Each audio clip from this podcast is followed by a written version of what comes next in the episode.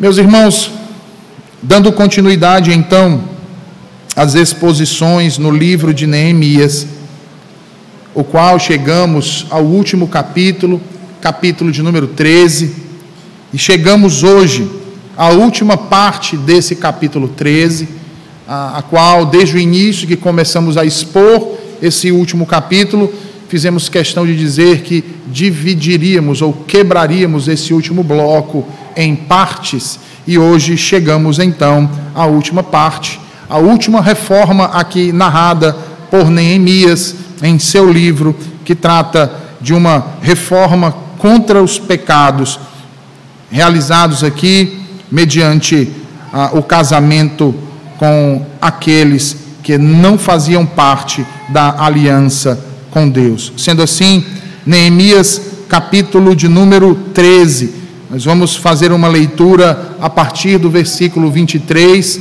chegando até ao fim, versículo de número 31. Então, Neemias, capítulo 13, versículos 23 ao 31. Assim diz o Senhor.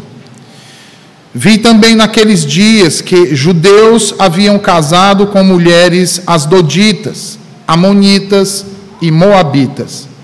Seus filhos falavam meio asdodita e não sabiam falar judaico, mas a língua de seu respectivo povo. Contendi com eles e os amaldiçoei, e espanquei alguns deles, e lhes arranquei os cabelos, e os conjurei por Deus, dizendo: não dareis mais vossas filhas a seus filhos, e não tomareis mais suas filhas, nem para vossos filhos, nem para vós mesmos. Não pecou nisto Salomão, rei de Israel? Todavia, entre muitas nações não havia rei semelhante a ele, e ele era amado do seu Deus, e Deus o constituiu rei sobre todo Israel. Não obstante isso, as mulheres estrangeiras o fizeram cair no pecado. Dar-vos-íamos nós ouvidos para fazermos todo este grande mal, prevaricando contra o nosso Deus, casando com mulheres estrangeiras? Um dos filhos de Joiada, filho do sumo sacerdote Eliasibe, era genro de Sambalate o Oronita, pelo que o afugentei de mim. Lembra-te deles, Deus meu, pois contaminaram o sacerdócio, como também a aliança sacerdotal e levítica. Limpei-os, pois, de toda estrangeirice e designei o serviço dos sacerdotes e dos levitas, cada um no seu mistério, como também o fornecimento de lenha em tempos determinados, bem como as primícias. Lembra-te de mim, Deus meu, para o meu bem. Amém. E Amém. Senhor bendito, a tua palavra foi lida e suplicamos a ti mais uma vez, Senhor. Fala aos nossos corações, Senhor. Nos abençoa com a tua verdade nessa noite. Que ela gere muitos frutos no coração dos teus filhos, Senhor, aqui reunidos. Em nome de Jesus. Amém. E amém. Então, como havia dito, meus irmãos, e dando continuidade às exposições das últimas reformas que Neemias efetuou em Jerusalém, nós nos deparamos agora com a reforma final. A reforma que diz respeito à separação dos crentes do pecado, representado aqui pela prática de alguns em contrair matrimônio com povos estranhos à aliança. Percebam que esse era um dos problemas mais graves que havia ainda entre eles. E nesse caso, eu me refiro, queridos irmãos, ao casamento de judeus com mulheres estrangeiras. Observem que esse problema não se origina na época de Neemias, porque se nós bem lembrarmos, Esdras já havia tomado medidas drásticas contra isso, lá nos capítulos 9 e 10 de seu livro. Percebam então que essas uniões já haviam sido repudiadas na renovação da aliança, inclusive narrada aqui por Neemias, lá no capítulo de número 10, como nós bem vimos quando aqui o expomos.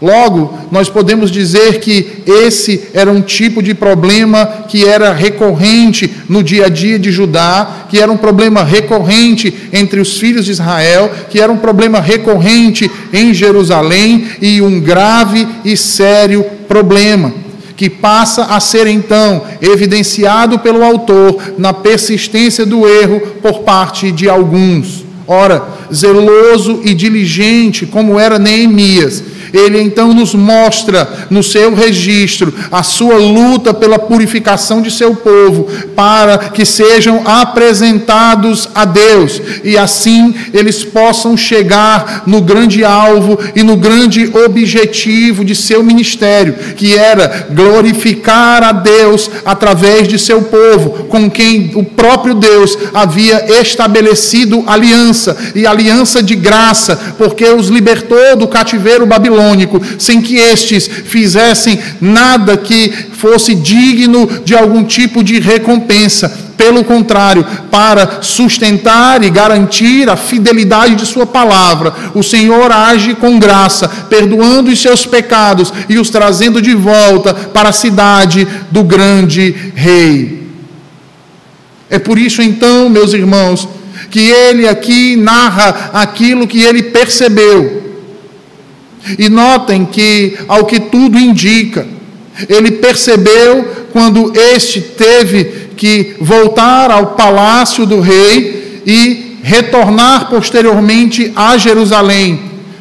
Verifiquem aí e releiam comigo os primeiros versículos, 23 e versículo 24, no qual Neemias diz: Vi também naqueles dias que judeus haviam casado com mulheres asdoditas, amonitas e moabitas. Seus filhos falavam meio asdodita e não sabiam falar judaico, mas a língua de seu respectivo povo. Percebam que o registro de Neemias narra como a nação de Israel voltava então a se corromper, casando-se com mulheres estrangeiras, mulheres essas que ele faz questão de enfatizar, mulheres de Asdod, mulheres de Amon, mulheres de Moabe. Neemias nos mostra como a aliança de Deus vinha sendo quebrada e os mandamentos do Senhor desobedecidos, e assim era então revelado a inclinação reinante no coração de muitos para aquilo que era exatamente proibido por Deus, para aquilo que era exatamente contrário à vontade de Deus, e descrito e revelado a cada um deles. E sendo assim, irmãos, Neemias, como o bom governador que era, ao retornar a Jerusalém, ele passa então a visitar as famílias que se assentaram ali na região de Judá. O texto nos diz que, ao proceder assim, o jovem governador percebe que algumas das famílias dos judeus haviam quebrado o compromisso, selado, conforme nós vimos no capítulo 10, versículo de número 30, contraindo núpcias, ou melhor, se casando com mulheres estrangeiras. E ao que tudo indica, a fala dos filhos destes casais foi exatamente o que despertou em Neemias a curiosidade curiosidade, para inclusive perguntar de onde procediam aquelas suas esposas, na fala daqueles pequeninos, na fala daqueles filhos daqueles casais que não conseguiam falar parte do seu idioma local sem conter diversos erros, que não conseguiam pronunciar uma única frase sequer sem denunciar as origens de seu nascimento. E ao verificar então isso, meus irmãos, Neemias lhes pergunta de onde vinham aquelas mulheres, com as quais eles haviam contraído núpcias, haviam se casado. E então Neemias descobre, irmãos, que aquelas mulheres haviam, haviam vindo de Asdod, de Amon e principalmente de Moabe.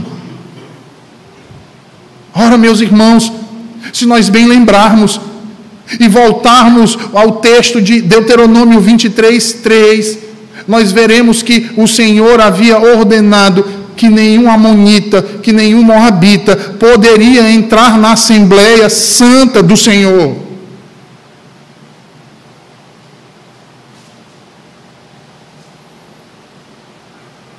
Há uma ordem direta de Deus, irmãos. Além disso, Deus havia ordenado também em Deuteronômio capítulo 7, Êxodo 34, 11, que o povo que se chama pelo seu nome não poderia contrair matrimônio com os filhos e filhas de Canaã, com os filhos e filhas daquelas nações. Abra sua Bíblia aí em Deuteronômio 7, por favor.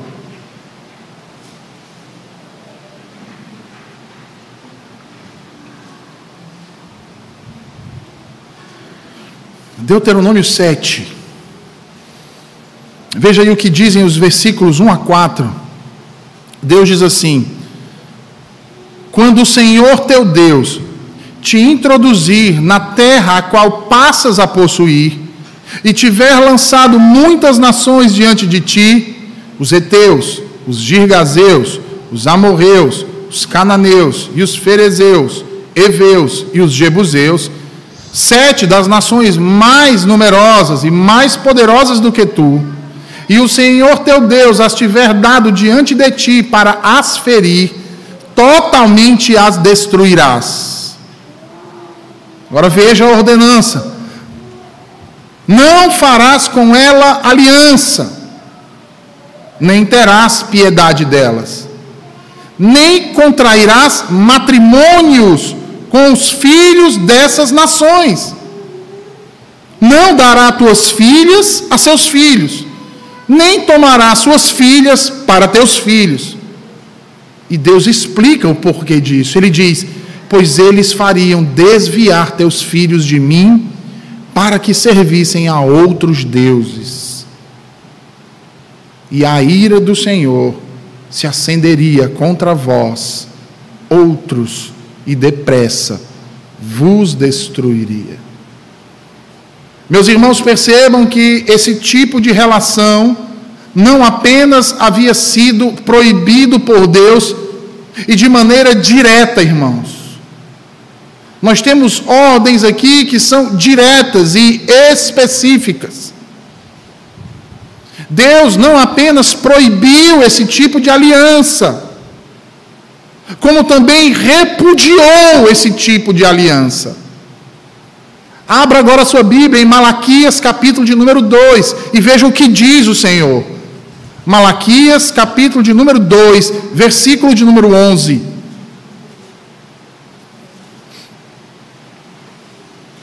Malaquias 2, versículo de número 11.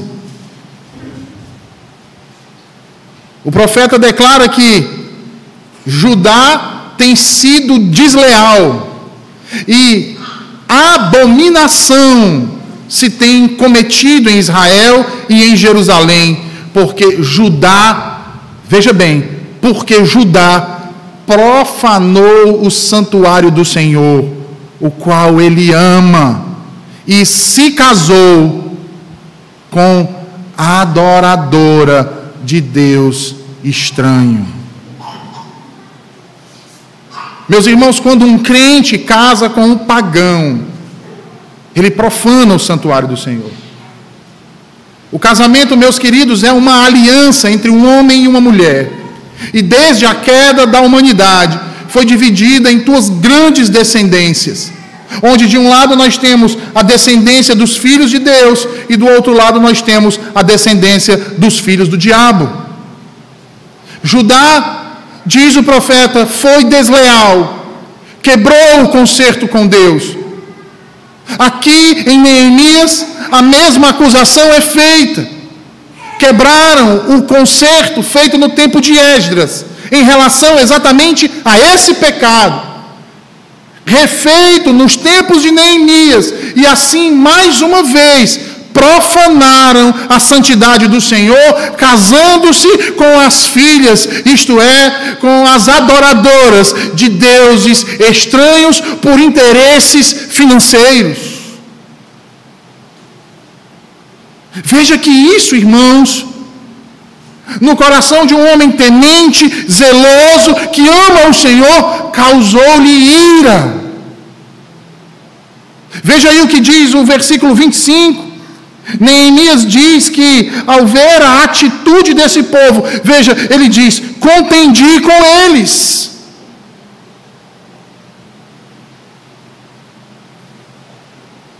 Os amaldiçoei, espanquei algum deles, lhes arranquei os cabelos, e os conjurei por Deus, dizendo: Não dareis mais vossas filhas a seus filhos, e não tomareis mais suas filhas, nem para vossos filhos, nem para vós mesmos. Nem para vós mesmos. Meus irmãos, vejam, a atitude de Neemias aqui é descritiva e não prescritiva. Serve para mostrar o zelo que este nutria pelo Senhor, por sua aliança, por sua palavra. A atitude de Neemias era a de mostrar-lhes o mal que haviam feito e a obrigação que sentia em testemunhar contra esse pecado. O intuito de Neemias aqui, irmãos, e a atitude que ele toma em resposta ao pecado que estes cometeram, não é de causar-lhes o mal pelo mal, porque Neemias fosse um tipo de sádico, ou um tipo de tirano, ou um tipo de gente que se, ah, se sentisse bem em ferir o outro, pelo contrário. Essa era um tipo de iniquidade que precisava ser castigada, duramente punida. E é por isso que, no destilar de sua ira, ele vindica de forma imprecatória sobre estes pecadores o juízo de Deus sobre eles. E aí vejam, meus irmãos, este era um pecado com o qual Neemias não podia de forma nenhuma ser conivente.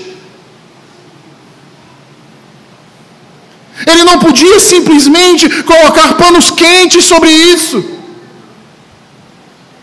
Ele não podia simplesmente chegar diante disso e colocar uma pomadinha para esconder essa ferida purulenta. Que certamente gangrenaria no corpo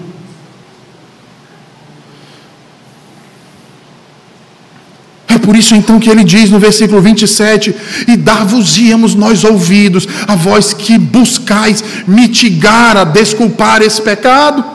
Vejam, a resposta de Neemias aqui nos deixa claro, irmãos, que quando ele expôs o pecado deles, eles começaram a dar uma série de justificativas.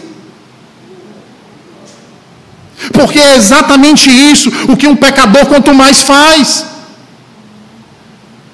Quando enfiamos o dedo na ferida, ele vem com um milhão de justificativas, torpes e inúteis.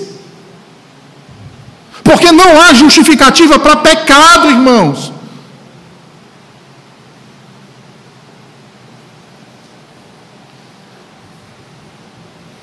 Não há justificativa para pecado nenhum.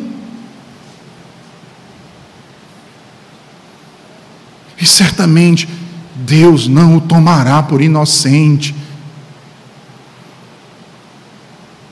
Principalmente estes que conhecem a verdade,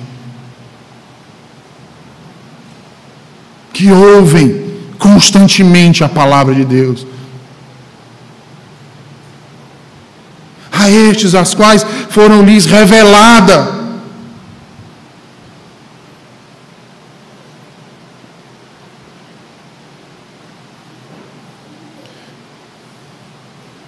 desculpa, irmãos. É por isso então que ele diz: não é isso um mal? E às vezes eu fico imaginando aquela cena. Neemias bravo, né? Bravo, irado. Não, não senhor governador, não, senhor Neemias, veja, irmão Neemias, tenha piedade, tenha misericórdia. Eu estava precisando, porque eh, me casando com ela, eu consegui uma aliança, eu consegui um, um terreno, eu consegui uma posse, eu consegui uma terra, eu consegui ouro. E Neemias diz: por acaso isso não é um mal? Ele diz: não é um mal, mas entenda, há um propósito maior atrás disso. Neemias disse: Não, não é um mal, não, é um grande e terrível mal.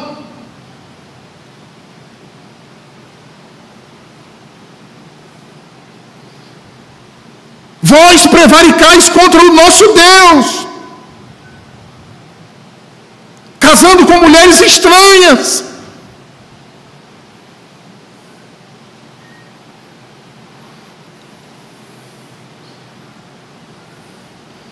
Meus irmãos, nós devemos fazer todo o possível para acabar com todo tipo de mal.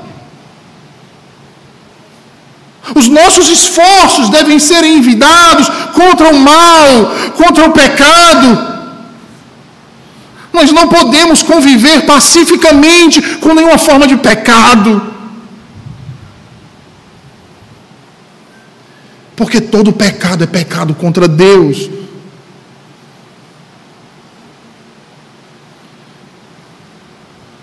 Você não vai conviver pacificamente com quem ofende os seus dia e noite.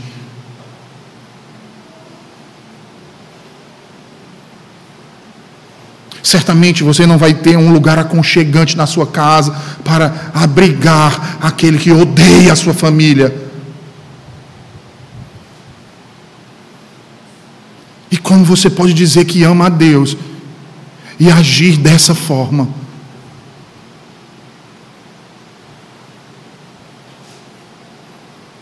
Sendo assim, irmãos, Neemias cita aqui um preceito para mostrar a eles que o pecado que haviam cometido era um pecado muito sério.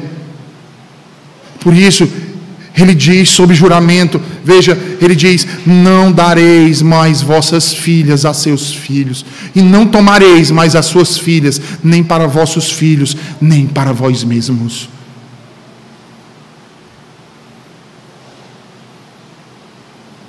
Perceba que este é exatamente, irmãos, o preceito de Deuteronômio 7:3 que nós acabamos de ler. Sabe por quê, irmãos? Porque quando vamos corrigir uma pessoa do pecado, nós devemos mostrar a pecaminosidade dele com base na lei de Deus, com base nos seus mandamentos. Porque, como diz João, como diz Pedro, como diz Paulo, o pecado é a transgressão da lei. De modo que, se você não transgrediu a lei, se você não quebrou nenhum mandamento de Deus, você não pode chamar aquela atitude de pecado. Nós vimos isso na exposição da manhã. Logo, quando alguém peca, deve ser mostrado o mandamento que ele quebrou.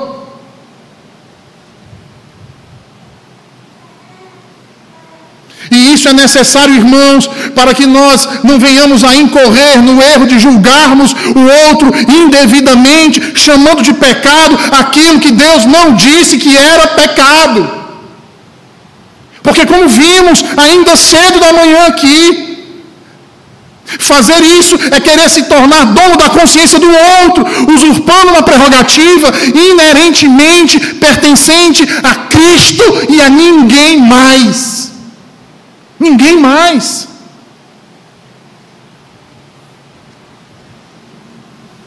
E é interessante porque Neemias não apenas cita o preceito que eles quebraram, mas Neemias vai além. Ele dá um exemplo. Ele traz um precedente do mesmo. E como ele faz isso? Ao se referir a Salomão. Ele toma o exemplo de Salomão para mostrar a eles as consequências perniciosas e malignas de tal pecado. Vejam aí o versículo 26. Ele diz assim: Não pecou nisto Salomão, rei de Israel?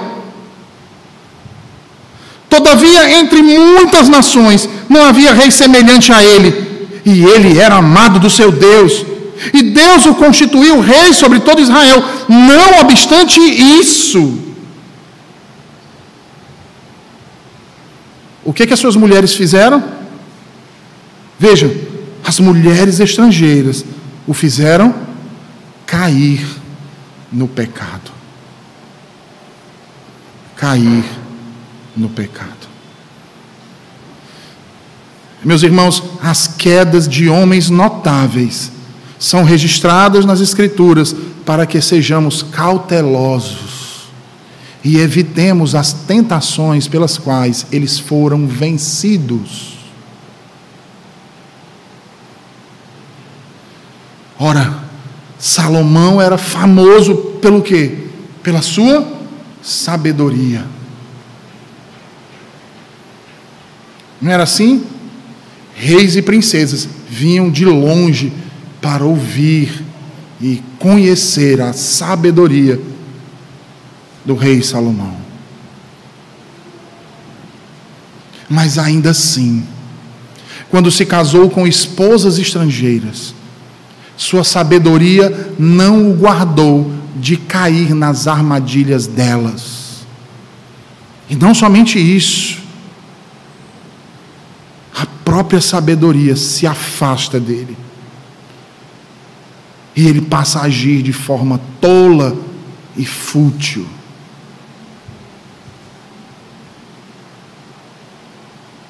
É só ler seus livros. Vejam, Salomão era o amado de Deus. Você sabe o que é isso? A própria Escritura testemunha acerca de alguém de dizer que ele era o amado de Deus. Mas ao se casar com mulheres estranhas, ele se aparta da graça. E se não fosse a misericórdia do Deus vivo, o fogo santo do favor de Deus teria sido extinto de seu coração. Ele foi rei sobre todo Israel. Mas ao fazer o que fez, ocasionou a perda de dez de suas doze tribos. Vem a consequência dos pecados. Vem quão terrível mal é. Talvez você hoje queira alegar que pode se casar com a mulher que quiser. Seja ela estrangeira ou não, quer ela adore o seu Deus ou não, quer seja ela crente ou não, dizendo que mesmo assim você conseguirá conservar a sua pureza diante de Cristo.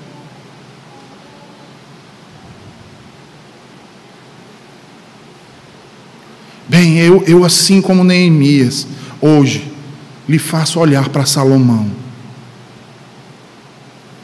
Que muito maior glória e sabedoria gozou do que você. E ele não conseguiu mostrar que tal feito, se manter puro, era possível. Sabe, irmãos, se você no passado, sendo crente, casou-se com alguém ímpio, vindo este posteriormente a converter-se a Cristo, louve ao Senhor por sua misericórdia, por seu perdão, por olhar para você com um olhar de graça e dizer assim: Eu te perdoo e te abençoo. Pois foi tão somente pela graça, irmãos, e pela providência e misericórdia que isso aconteceu, não foi por mandamento, nem muito menos por orientação. Deus deseja preservar o seu povo da corrupção do pecado. É por isso que nós somos chamados de santos, irmãos, porque nós fomos separados dele. É por isso que constantemente a Escritura faz referência quando Cristo nos chama para si, diz: outrora vivíeis assim, agora não mais, outrora pertencieis a isso, agora não mais, outrora fostes fazendo isso, agora não faça mais.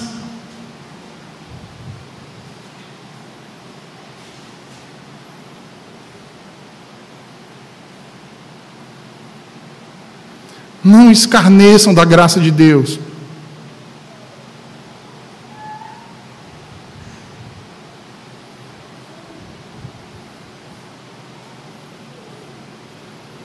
Olha, essa história de casamento missionário é uma fábula, irmãos.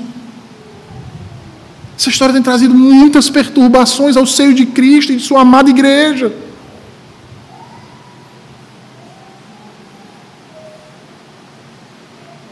Pastor Alex, meu professor e diretor do seminário presbiteriano de Teresina, certa vez dando uma aula para a gente, ele citou um exemplo disso, quando falava de disciplina eclesiástica. Ele disse que uma jovem da igreja chegou para ele e disse: Pastor, estou namorando com um rapaz. Ele disse: Esse rapaz de qual igreja? Ele disse: Não, ele não é crente, não, ele é da igreja católica. Ele disse: Minha irmã, essa união não é possível. Termine esse relacionamento. E ela disse: Ah, não vou terminar, não, porque ele é um bom rapaz, eu amo e nós pretendemos nos casar. Ele disse: Pois se você não terminar o relacionamento, você vai ser disciplinada. E ela disse: Pois me discipline. E ele reuniu o conselho, abriu o tribunal, disciplinou a jovem. Aí ela persistiu. E aí ele disse que ela casou. E logo depois que ela casou, pouco tempo depois, ela e ele começaram a frequentar a igreja. E aí ele se reuniu com um conselho e resolveram tirar a disciplina dela. E ela achou aquele estranho. E ela foi perguntar para ele: Mas, reverendo, eu fui disciplinada, eu não desobedeci, agora eu não estou mais disciplinada. Ele disse: Não, a disciplina da igreja termina agora. Agora que você casou, começa a disciplina do Senhor na sua vida. Dois anos depois, a jovem impetrou um mandato de segurança, porque o maravilhoso homem da sua vida a espancou e quase a levou a óbito, e pediu divórcio. Cuidado você que vive se aventurando à beira de precipícios da vida, colocando à prova o Senhor achando que viver perigosamente é prazeroso, que flertar com o pecado é algo tranquilo. E de fato é, irmãos, mas somente para aqueles que não amam e não temem ao Senhor. Porque os que amam lembram-se do que disse o apóstolo Paulo em 1 Coríntios 10, 12. Quem é que lembra o que Paulo disse? Aquele, pois, que pensa estar em pé, veja que não caia. Quando se anda muito próximo de um precipício como esse, a nossa razão preceitua prudência.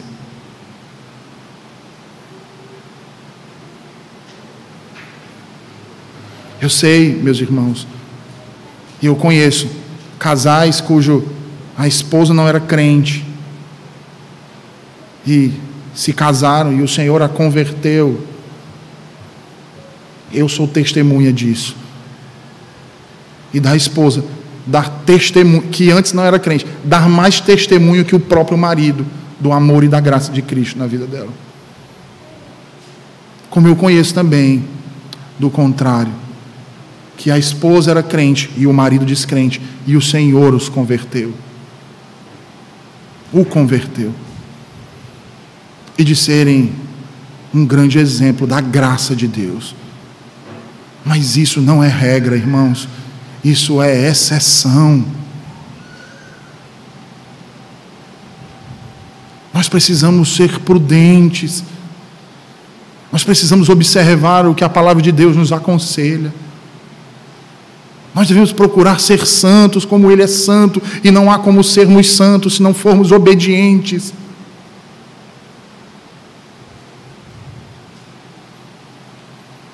Neemias mostrou-se terrivelmente insatisfeito com essa situação. E ele procurou então despertá-los para que enxergassem todo esse mal. E eles então buscaram justificar-se pelo que fizeram. Mas Neemias lhe mostrou quão frágeis eram suas desculpas. Neemias então discute calorosamente com eles e os silencia, mostrando-lhes o que o seu pecado merecia. Veja, ele então escolheu alguns deles, aqueles que eram mais obstinados, para servir de exemplo. E a Bíblia diz que ele os espancou, ou seja, ele ordenou que eles fossem surrados pelos oficiais de acordo com o que mandava a lei de Deus. E acrescentou-lhes mais um sinal de infâmia.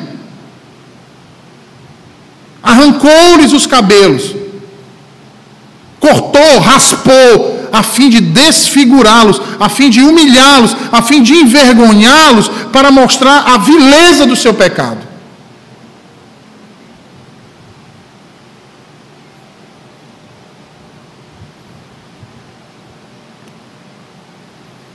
Esdras, em caso semelhante, arrancou o seu próprio cabelo, mostrando uma tristeza santa pelo pecado. Neemias arrancou o cabelo deles, como indignação santa pelos pecadores. Notem aqui duas disposições diferentes de homens sábios, bons e úteis, além das diversas benevolências, bem como os diversos dons do mesmo Espírito. Neemias os compeliu então a não mais tomarem esse tipo de esposas e separou aqueles que as tinham tomado. Ele então os limpou de todos os estranhos, tanto homens quanto mulheres. Você vai ver aí no versículo 30. E os fez prometer com juramento que nunca mais agiriam dessa forma, como nós vimos no versículo 25. Assim então ele buscou, meus irmãos, de todas as formas, colocar um ponto final nessa injúria, impedindo outra recaída nesse pecado tão terrível e perverso.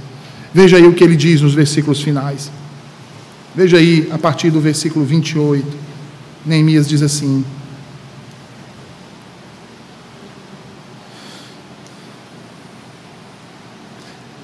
Um dos filhos de Joiada, filho do sumo sacerdote Eliasibe, era genro de Sambalate, o Oronita, pelo que o afugentei de mim.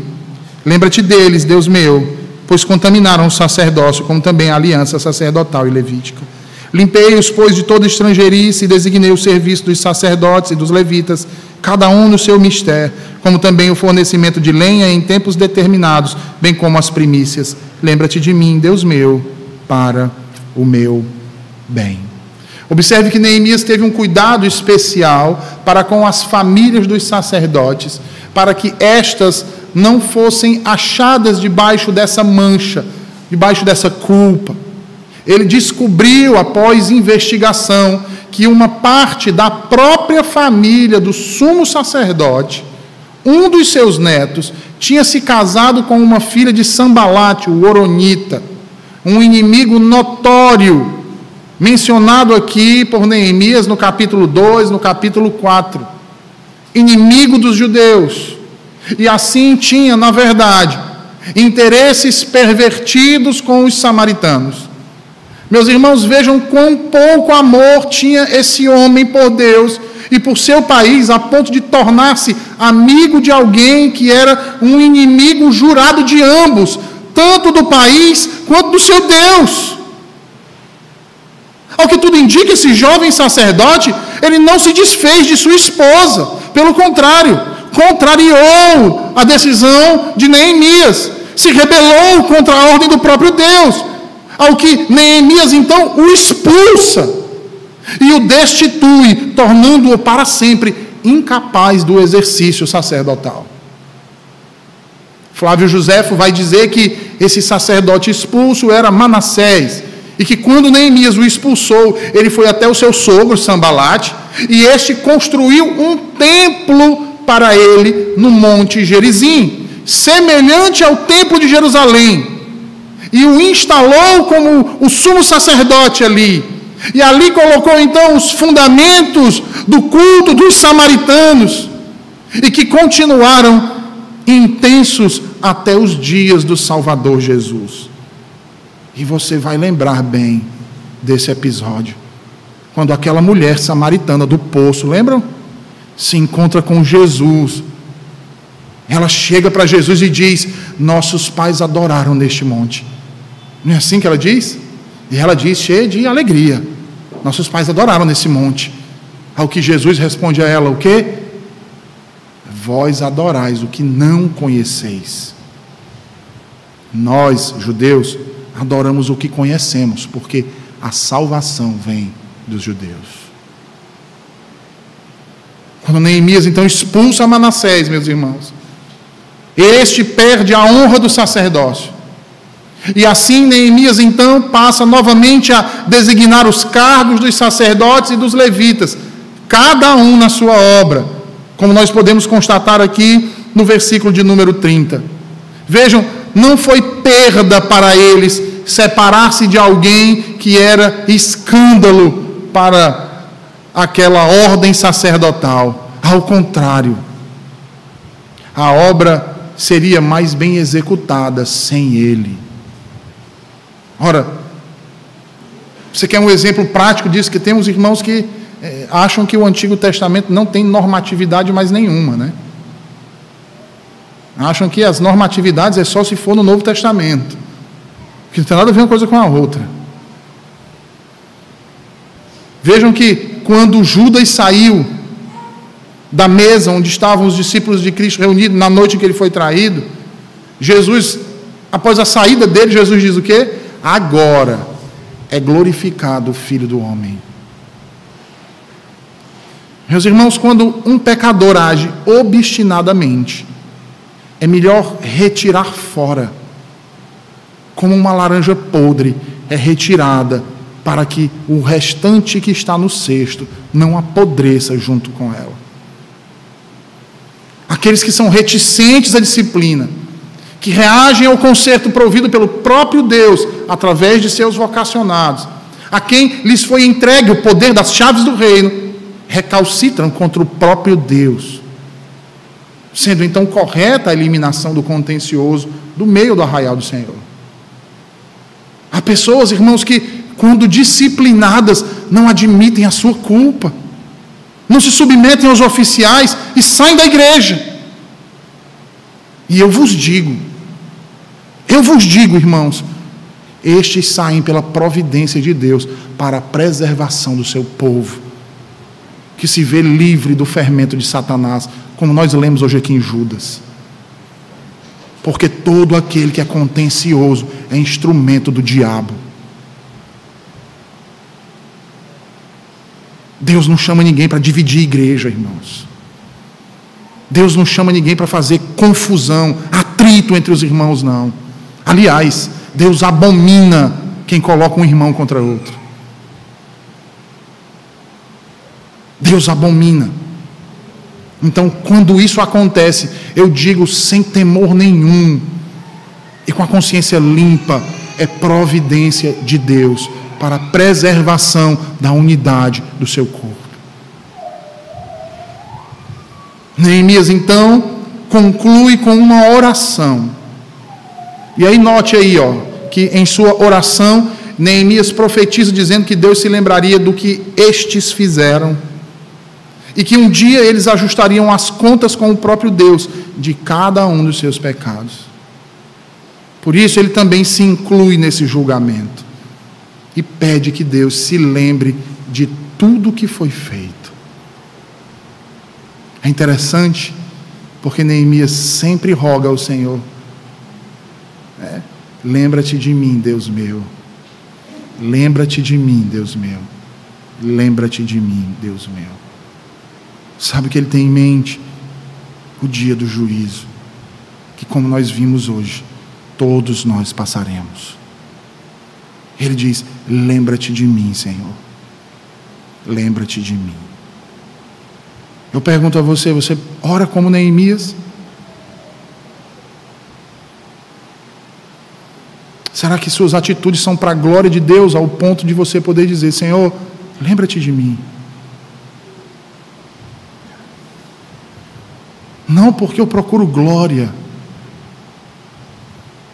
mas para que as tuas misericórdias me alcancem. Lembra-te de mim, Senhor, pois sou fraco,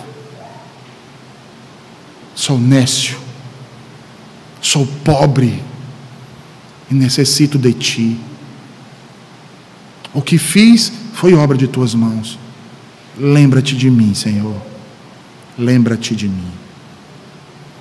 Meus irmãos, nessa série de exposições do livro de Neemias, nós aprendemos acerca da necessidade que o povo de Deus tem de reforma, de ser obediente à Sua palavra e de ser transformado dia após dia pela vontade de Deus. Não se entregando ao pecado por negligência dessa verdade, pela transigência dessa verdade, ou sequer pela desobediência total dessa verdade. Aprendemos também que nós só conseguimos realizar tal feito se tivermos fé. Fé naquele que é digno, fé naquele que é forte, que é quem nos fortalece. Fé naquele que é justo e que nos justifica. Fé naquele que nos guarda, naquele que nos restabelece. Fé naquele que nos vindica como seus, apesar de nada nos chamar a atenção para Ele. Fé naquele que nos faz vencer, que nos ajuda e nos esforça. Fé naquele que nos ama e que, apesar de todas as nossas debilidades e crueldades, muitas vezes, nos ama. Fé naquele que se entregou por nós, se fazendo de maldito no nosso lugar. Fé em Jesus Cristo, nosso Senhor, que reformou o nosso ser e reconstruiu uma grande e bela fortaleza de amor e graça em nossos corações. Que a palavra de Deus, meus irmãos, assim como vivificou aquele povo naquele período, seja viva e eficaz na vida de cada um de nós. Que nós tomemos os exemplos que nos foram dados aqui por providência do Espírito Santo, para assim também testemunharmos para os nossos filhos, para os nossos netos, para os nossos bisnetos e a quantos Deus assim o quiser. Que mostremos a graça e a gloriosa misericórdia de Deus nas nossas vidas e a sua doce e suave providência a guiar os nossos destinos para o louvor do seu nome. Vamos orar, meus irmãos. Ah, Senhor Deus.